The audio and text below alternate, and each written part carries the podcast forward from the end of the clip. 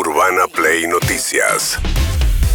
Todos los días, la información destacada. Con las voces de sus protagonistas. Búscanos en Spotify y seguinos para enterarte de todo lo que tenés que saber. Urbana Play Noticias. Un update con la información más importante. Urbana Play 1043. Una nueva experiencia. Bien, cierre de campaña, últimas horas, ¿eh? se vota el domingo, mañana a las 8 de la mañana arranca la veda, ayer y hoy últimos este, horas de campaña para los candidatos. Ambos estuvieron en TN, el programa A Dos Voces, por separado por supuesto, hablando acerca de qué harían con la economía y con la escasez de dólares, los distintos tipos de cambio, qué escenario ven para el año que viene, planteando Sergio Massa lo siguiente pero la mayor recuperación de ingreso la vamos a vivir el año que viene porque vamos a derrumbar la inflación a menos de la mitad, porque vamos a hacer con el programa de incremento exportador muy fuerte nuestras reservas. Vamos a superávit fiscal en lo posible, principio cero de déficit fiscal. Si podemos superávit fiscal, superávit comercial, competitividad cambiaria y obviamente. Llama los superávit gemelos, como que Sí, claro, los superávit gemelos son los que le dan a la Argentina fortaleza económica dijo que 12 meses tardaría en liberar el cepo, como se llama. En realidad son los distintos tipos de cambio, ir hacia una unificación del tipo de cambio. Dijo, ¿por qué? Porque a lo largo de los 12 meses del año que viene espera juntar suficiente cantidad de dólares en la reserva del central como para tener, eh, digamos, avanzar en esa dirección. ¿En qué confían? Fundamentalmente el gasoducto. Este año se puso en marcha en junio el gasoducto Néstor Kirchner. Tendrían que arrancar ya mismo, después de las elecciones, la obra que conecta el gasoducto que va hasta la provincia de Buenos Aires con el gasoducto norte, que fue diseñado para traer gas de Bolivia. Como Bolivia ya eh, no tiene muchas reservas, además no le vende casi a la Argentina, la idea es que Vaca Muerta también le tenga que dar gas al norte el año que viene y de esa manera ahorrar las divisas que significaba antes importar gas de Bolivia. Ahora ya se empezaron a ahorrar y muchos dólares con la puesta en marcha del gasoducto. Menos un año sin sequía, calculan que teniendo una buena cosecha, a partir de mayo se abriría otro escenario. Así todo, Javier mire, porque hay una discusión grande entre economistas. Y no tenés muchos vencimientos, a ver, tenés un vencimiento grande el año que viene, al principio de año con el Fondo Monetario Internacional, pero después lo tenés más o menos despejado, con lo cual te entrarían más dólares y te saldrían pocos dólares. Y ahí tenés una discusión de economistas. Salió un trabajo interesante de Pablo Garchunov con Martín Rapetti, Garchunov que viene del radicalismo y todo planteando que no hace falta un shock y sin embargo en este contexto, por los cambios que va a haber el año que viene, para que toda esta situación se acomode. Y Javier Milei dijo que sí, que hay que hacer un shock e ir hacia la dolarización.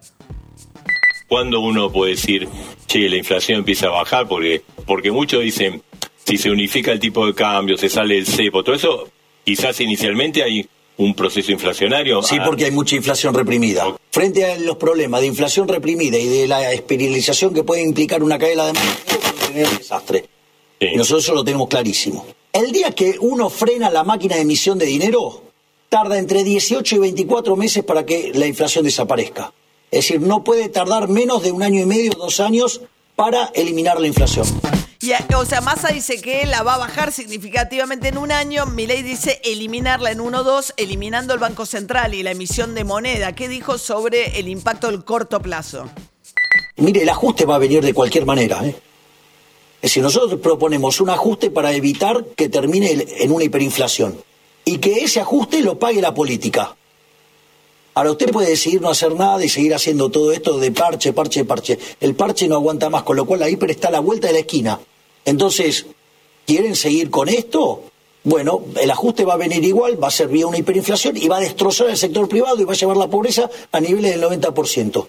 Nosotros sí vamos a hacer un ajuste fiscal duro, pero no se lo vamos a hacer pagar a la gente, se lo vamos a hacer pagar a la política y a los chorros amigos de los políticos.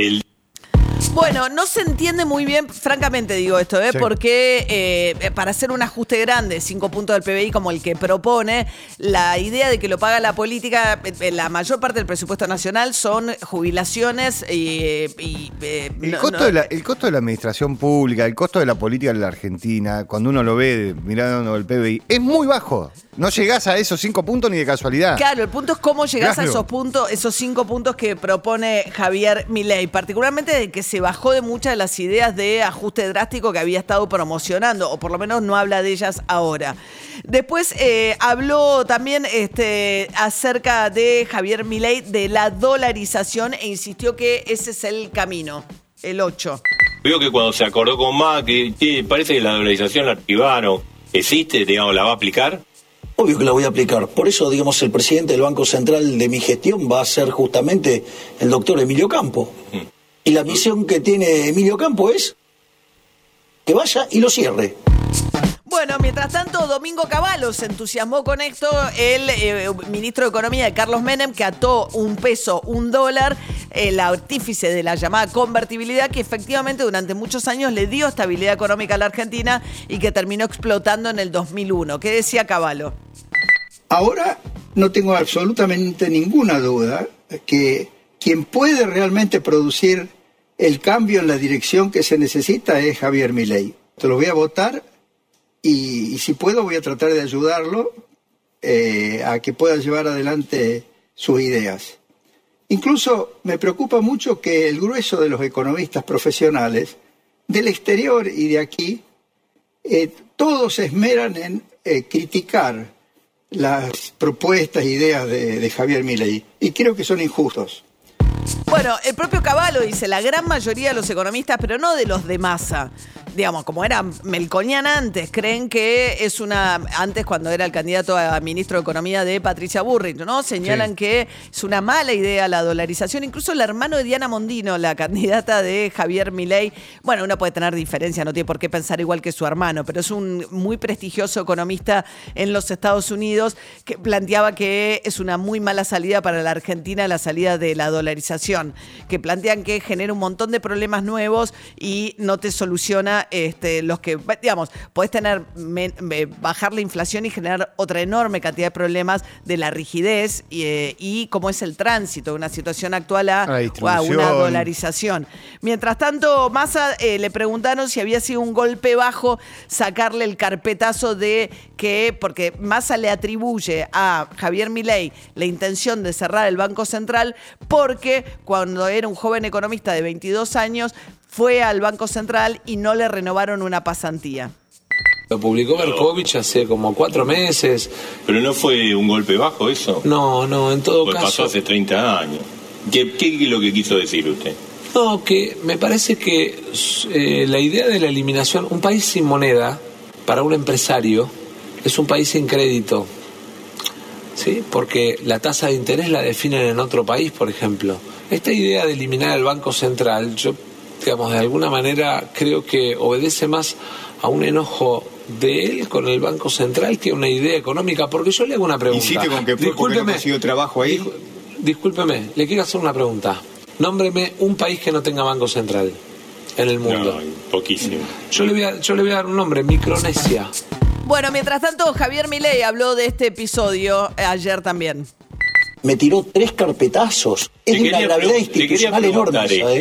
Eh, una de las cosas que dijo Massa fue lo del tema de su experiencia en el Banco Central. Este, ¿Usted piensa que eso, eh, digamos, vulneró secretos de- del Banco Central que no se puede ventilar eh, ni de usted ni de nadie, ¿no? Mire, a mí no me sorprende. A mí no me sorprende porque fíjese que es un modus operandi del, del kirchnerismo. Massa sacó el tema de la pasantía en el Banco Central y trató de llevarlo para el lado del psicotécnico. Lo que menos se imaginó es que yo soy una persona autocrítica y dije, bueno, mire, fracasar es parte de la vida. Y a mí en esa pasantía, digamos, no me pude integrar bien Bien, mientras tanto, eh, ¿qué más? Eh, en estos cruces apareció la discusión acerca de los medios públicos si tienen que ser o no privatizados. Javier Milei dijo que sí, que también los va a privatizar. se han mencionado en algún momento, digamos, forman parte de la agenda, digamos, o sea, ¿Usted comparte las dos cosas? ¿Lo que haría con la ESMA y, y cerraría los medios públicos? bueno, una de las cosas que yo dije es que todo lo que tenía que ver con las empresas públicas tenían que ser privatizadas. Inclusive los medios estatales de comunicación. Obviamente si son mecanismos de propaganda. ¿O acaso, digamos, o sea, mire lo que fue la programación de la televisión pública? El 75% de su contenido respecto a mí fue todo entre negativo y muy negativo. Bueno, mientras tanto, Lilia Lemoine, la diputada electa por este, Javier Milei, fue la que había tirado esta idea de privatizar los medios públicos cuando eh, una cronista de la televisión de pública la, se acercó cuando ella estaba en retiro raro, estaba en retiro Constitución. en Constitución y To- se todo acer- raro. todo raro, ¿no? Sí. La encuentra una periodista de la TV pública, la empieza a seguir y le hace estas preguntas. ¿Vos tomás transporte público, Lilia? Tenés mala intención, no quiero hablar con vos. Vamos a preguntarte nada más. Vamos a cerrar la televisión pública, la vamos a privatizar. ¿A privatizar la televisión pública? Sí. ¿Los medios públicos? Sí, van a ser ¿A privados. verter la democracia y el pluralismo? Los medios públicos se van a privatizar, así que procura ser una buena trabajadora. Bien, bueno, ahí hay una amenaza Sí. que le imprime la diputada cuando le dice procura ser una buena eh, trabajadora a Laura Mayochi. Después la siguió durante como siete cuadras insistentemente la periodista mientras Lemoyne le decía que no quería hablar con ella. Bueno, mientras tanto hubo un hecho lamentable en la provincia de Santa Fe. Entraron una banda de narcos eh, al grito de ¿Dónde está el negro? Un hospital público para tratar de liberar a un preso que tenía custodia en la habitación y cuando salían del hospital sin el preso al que no habían rescatado, eh, o se, sí, rescatado, no sé qué verbo usar, se enfrentaron con un policía que tenía una garita en la puerta del hospital y lo mataron. Esto decía Claudio Brilloni, el ministro de Seguridad de Santa Fe. estaba custodiado por dos, dos agentes del servicio penitenciario que al observar la actitud beligerante, hostil y obviamente sospechosa de estos cuatro sujetos, eh, se trenzan en lucha. En un momento dado, el personal del servicio penitenciario esgrime sus armas de fuego, sus armas reglamentarias, no efectuaron disparo de arma de fuego, había cuenta de toda la gente que estaba cerca, y en la huida es donde se cruzan con el personal policial que tiene a su cargo la custodia del, hospi- del hospital y es donde le efectúan eh, a este policía dos disparos, uno en la cabeza y otro que le da a la altura de la cara. Bien, mientras tanto en internacionales, Pedro Sánchez, el presidente de España, pidiendo su investidura en un acuerdo con las distintas autonomías, una de las cuales son los catalanes, a los que le prometió la amnistía por eh, los movimientos independentistas a cambio de su apoyo para que él forme gobierno. Bueno, entró el Milei en la discusión en el Parlamento español de la mano de Pedro Sánchez. Me refiero a esas ideas reaccionarias que acaban por parasitar a los partidos de la derecha tradicional. Al Partido Republicano en Estados Unidos, colonizado por el trumpismo. Al Partido Conservador Británico, arrastrado por el Brexit y que ahora acabamos de ver vuelven a recuperar a su principal hacedor. A las corrientes del Partido Popular Europeo que claudican ante la ultraderecha. A la derecha tradicional argentina, arrollada por el delirante discurso reaccionario de Milei. Este mismo domingo va a haber elecciones en Argentina. Ojalá gane Massa y no gane Milei, ¿no? Pero, pero creo que es muy importante. Bien, el delirante, ¿no? Discurso este, de- Reaccionario. tra- reaccionario de Javier Milei, dijo Pedro Sánchez en España. Urbana Play Noticias.